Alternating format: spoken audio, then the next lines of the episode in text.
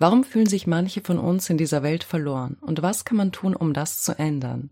In der heutigen Podcast-Folge soll es genau darum gehen und ich möchte dir außerdem eine Methode vorstellen, die mir dabei geholfen hat, mich von meinem negativen Denken zu befreien und damit den Kurs meines Lebens völlig verändert hat. Willkommen! Mein Name ist Anna Kluger und mit diesem Podcast möchte ich dich dabei unterstützen, mehr Bewusstheit zu entwickeln und dadurch glücklicher und erfüllter zu leben. Wirf auch einen kostenlosen Blick in meinen Online-Kurs Endlich Glücklich und erfahre mehr zu meinen Büchern und Angeboten auf www.annakluger.com. Ich wünsche dir viel Spaß mit der heutigen Podcast-Folge, die du übrigens auch als Video auf meinem YouTube-Kanal Dr. Anna N. Kluger findest. Fehl am Platz, am falschen Planeten ausgesetzt, vergessen worden. Mich hat dieses Gefühl seit meiner Kindheit begleitet und ich möchte, dass du weißt, dass du nicht allein bist und dass du dich aus diesem eingeengten Seinszustand befreien kannst. Eingeengt deshalb, weil die Sicht auf etwas Größeres fehlt und der Fokus zu stark auf einer falschen Identifikation mit sich selbst liegt. Man identifiziert sich mit einer Idee, die man von sich hat, die aber im Grunde genommen nicht der Wahrheit entspricht. Und wenn man sich als dieses kleine Wesen in einer großen Welt sieht, die man nicht versteht und manchmal auch nicht verstehen will, dann macht es schon Sinn, dass man sich verloren fühlt und den Antrieb verliert, daran teilzuhaben. Wie also kann man sich aus diesem Zustand befreien? Und kann man das überhaupt? Ja, aber dafür ist es essentiell, dass du über das hinaussiehst, was du bisher einfach als wahr angenommen hast. Das erfordert Offenheit und Vertrauen. Wenn du am Fuß eines Bergs stehst, wirst du eine andere Sicht haben, wirst weniger Überblick über das Gebiet haben als jemand, der vom Berg ins Tal blickt. Von oben sieht man das große Ganze, man erkennt, dass es in der Ferne einen See und Dörfer gibt und wird inspiriert, einen Weg einzuschlagen. Fühlen wir uns verloren, dann haben wir unsere Sicht so stark eingeschränkt, dass wir nicht mehr sehen, welche Möglichkeiten es noch gibt. Wir haben uns ein eigenes Gefängnis aus Ideen und Konzepten erstellt und sehen keinen Ausweg. Selbst wenn uns jemand sagt, schau, du könntest doch dies und jenes machen, werden wir zig Gegenargumente finden, warum wir nichts tun können, weil wir so überzeugt von unserer Machtlosigkeit sind. Wir glauben, wir seien zu alt, wir hätten den Zug verpasst, wir seien schlechter als die anderen, wir verdienen nicht den guten Job oder die liebevolle Partnerschaft, wir haben versagt, wir haben Fehler gemacht. Wer ist derjenige, der unter seinen Lebensumständen leidet? Wer ist es, der Angst hat, sich sorgt, sich fehl am Platz und verloren fühlt? Ist da wirklich jemand? Oder ist da eine Idee von jemanden und diese Idee hat alle möglichen Vorstellungen davon, wie das Leben aussehen muss, damit man sich sicher und gut fühlen kann? Wir müssen anfangen, diese Dinge zu hinterfragen, wenn wir frei sein wollen. Ist da wirklich dieses eine Ich, das alle möglichen Probleme hat? Die Illusion des Ich ist nicht bloß ein Konzept aus der Philosophie oder Spiritualität. Es gibt neurowissenschaftliche Studien, in denen mittels Psychedelika die Ich-Persönlichkeit oder das Ego aufgelöst wurde, was dazu führte, dass eine andere Perspektive eingenommen werden konnte, die zu neuen Einsichten und alternativen Denkmustern führte. Ein anderes Beispiel aus dem Leben, das die meisten eher kennen. Man sagt, man möchte ein Glas Alkohol trinken, um den Kopf frei zu bekommen. Wohin verschwindet denn plötzlich dieses angespannte und gestresste Ich, das kurz davor noch unter seinen Problemen litt? Ich bin es schließlich, der unter den Umständen und den Geschichten der Vergangenheit leidet. Ich bin es, der oder die sich nicht gut genug und nicht liebenswert fühlt. Es sind nicht die Umstände und die Ereignisse, die über unser Leid bestimmen. Wenn du jetzt in diesem Moment eine plötzlich auftretende, tiefgreifende Einsicht auf dein Leben hättest und sich deine Sicht völlig verschieben würde, dann würdest du auch deine gesamte Vergangenheit in einem anderen Licht sehen. Deine Vergangenheit würde sich mit deiner Veränderung in der Gegenwart mit verändern. Du kannst in jedem Moment deine ganze Geschichte verändern. Die Frage ist, ob man das möchte. Denn obgleich wir oftmals überzeugt davon sind, dass wir etwas nicht wollen, halten wir doch auf die eine oder andere Weise daran fest. Wer bin ich ohne diese Geschichte? Sie rechtfertigt schließlich mein Verhalten. Und dieser Mechanismus läuft oftmals unbewusst ab. Deshalb verstehen wir nicht, warum wir uns nicht verändern können. Also, was tun? Erwische dich, wann immer du kannst. Ich weiß nicht, was ich tun soll. Ich hasse mein Leben. Aha, da sind die Gedanken.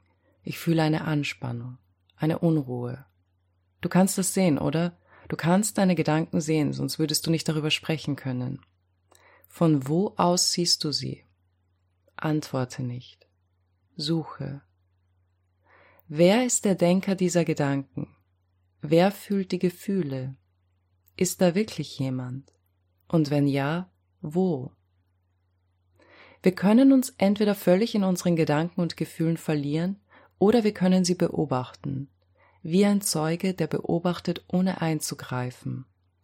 Kannst du lernen, dieser Zeuge zu sein? Oder bist du zu sehr interessiert am Geschehen? Heißt, du bist sofort irgendwie in das Geschehen involviert. Das ist unfair, das sollte nicht sein, was soll ich nur tun? Und schon bist du wieder mittendrin, die Anspannung, die Unruhe, die Angst. Dann halte wieder inne, beobachte die Unruhe. Und kannst du auch denjenigen beobachten, der unruhig ist?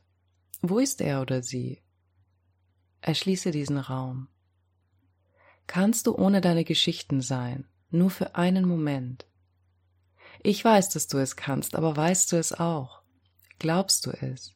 Wirst du es versuchen?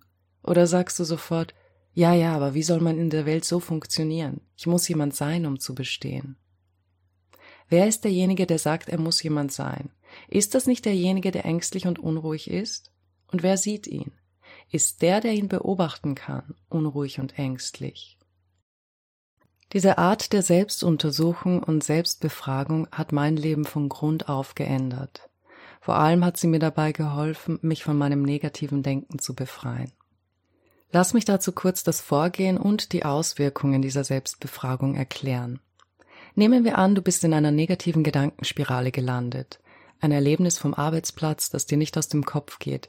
Die Tatsache, dass da niemand ist, mit dem du darüber reden kannst. Du fühlst dich allein und der Gedanke kommt auf, ich habe einfach alles falsch gemacht. Ich hasse mein Leben. Wenn du deine negativen Gedanken siehst und die Gefühle, die damit aufkommen, dann unterbrichst du dich sofort, indem du fragst, wer sagt das? Die Antwort wird ziemlich schnell kommen. Na ich. Frage weiter. Wer ist ich? Falls du noch sehr in alten Mustern gefangen bist, wirst du wahrscheinlich so etwas hören wie Was soll der Schwachsinn? Mach dich nicht lächerlich. Und du wieder? Wer sagt das? Und wieder wird die Antwort kommen. Na ich, wer denn sonst? Frage neuerlich. Wer ist ich? Und dann will ich, dass du dieses Ich suchst. Halte inne und suche es. Wo ist es? Im Kopf? Hinter den Augen? Irgendwo im Körper? Diese Fragestellungen sind aus dem Advaita Vedanta bekannt, wo sie zur Selbstuntersuchung und Kontemplation verwendet werden. Vor allem die Frage, wer bin ich, ist vielen wahrscheinlich von Ramana Maharshi bekannt. Ich habe früher eigentlich nur in meinem Kopf gelebt. Ich habe entweder permanent Situationen durchgespielt, die ich meiner Ansicht nach schlecht gehandhabt habe, und habe mich dafür geschämt. Oder ich habe mich in Tagträumereien geflüchtet, um dem Alltag zu entkommen. Kennst du vielleicht Folgendes? Du bist auf dem Weg zur Arbeit und wenn du dort angekommen bist, hast du kaum eine Erinnerung daran, wie du hingekommen bist. So in etwa war das bei mir und wer weiß, was ich alles in diesem Leben verpasst habe, weil ich die meiste Zeit meines Tages in meinen Gedanken verbracht habe. Warum ich das erzähle? Als ich angefangen habe, meine negativen Gedanken mit dieser Fragestellung zu unterbrechen, habe ich erst das Ausmaß dieser Überaktivität meines Verstandes und mein obsessives Denken erkannt. Denn dadurch, dass ich eine Intention hatte, die Befreiung von meinen negativen Gedanken, habe ich sehr viel Aufmerksamkeit auf sie gelegt. Davor habe ich versucht, mich davon abzulenken, oder ich habe die Gedanken zwar nicht bewusst wahrgenommen, habe aber die Auswirkungen in Form negativer Gefühle gespürt, bis hin zu Depressionen. Und als ich meinen Fokus auf mein negatives Denken gelegt habe, weil ich mich davon befreien wollte, habe ich mir diese Fragen, also wer sagt das und wer bin ich, manchmal hundertmal, wenn nicht sogar zweihundertmal am Tag gestellt. Ich wollte mich wirklich davon befreien, deshalb war ich so engagiert. Ein Mentor sagte immer, wenn du neugierig bist, wirst du lernen, wenn du verzweifelt bist, wirst du entdecken. Deshalb sage ich so oft, dass es zu deiner obersten Priorität werden muss, sich besser zu fühlen. Es muss wichtiger sein, als Recht zu behalten und an bisherigen Einstellungen festzuhalten. Was passiert also, wenn man diese Fragen stellt? Du unterbrichst die neuronalen Schaltkreise, die sich für diese negativen Gedanken ausgebildet haben, und durch die Frage, wer ist ich und der Suche nach diesem Ich im Körper, verlagerst du den Fokus vom Verstand zuerst auf den Körper und schließlich auf das Bewusstsein selbst. Dadurch wird dein Verstand insgesamt ruhiger, weil du ihm nicht mehr so viel Energie zukommen lässt. So viele Menschen leben die meiste Zeit in ihrem Kopf, denken, analysieren, rationalisieren, reflektieren, und in unserem Kulturkreis wird derart viel Wert auf den Intellekt gelegt, dass wir das auch noch für eine gute Sache halten, bis unser eigener Verstand zu einer Last wird. Und dann versuchen wir ihn mit Alkohol, Medikamenten, Sex oder anderen Ablenkungen wie Social Media, Einkaufen und so weiter zu beruhigen oder zu betäuben oder uns zu vergessen, wie auch immer man das nennen mag. Ich weiß noch, als ich zu meditieren angefangen habe, habe ich keine drei Minuten ausgehalten, weil mein Denken so aktiv war und es mich überforderte. Sonst hat man sich einfach abgelenkt, jemanden angerufen, eine Serie geschaut, etwas, das einen absorbiert hat. Diese Self-Inquiry, also diese Selbstuntersuchungsfragen, können sehr hilfreich sein, das negative Denken zu stoppen und deinen Fokus zu verlagern. Jedes Mal, wenn du fragst, wer ist ich, halte inne. Wer oder was ist wirklich hier? Mach dir nicht zu viel Sorgen. Alles kommt und geht. Auch deine Gedanken und die unangenehmen Gefühle. Sie bleiben nicht ewig. Lass sie ziehen. Alle Umstände, wie schwer sie auch sein mögen, werden vorbeigehen. Kein Regen dauert ewig an. Zum Thema Glaubenssätze erkennen und loslassen habe ich schon einige Podcasts, Videos und Blogartikel verfasst und wirf auch unbedingt einen unverbindlichen Blick in meinen Online-Kurs Endlich glücklich, indem ich Schritt für Schritt mit vielen Übungen darauf eingehe, wie man sich emotional frei macht. Der Kurs ist günstiger als eine persönliche Coachingstunde. Es zahlt sich also wirklich aus, einen Blick hineinzuwerfen. Alle weiteren Informationen findest du auf www.annakluger.com. Das war die heutige Podcast-Folge. Ich hoffe sehr, dass sie dir helfen wird, mehr Bewusstheit und Vertrauen in den Prozess zu entwickeln.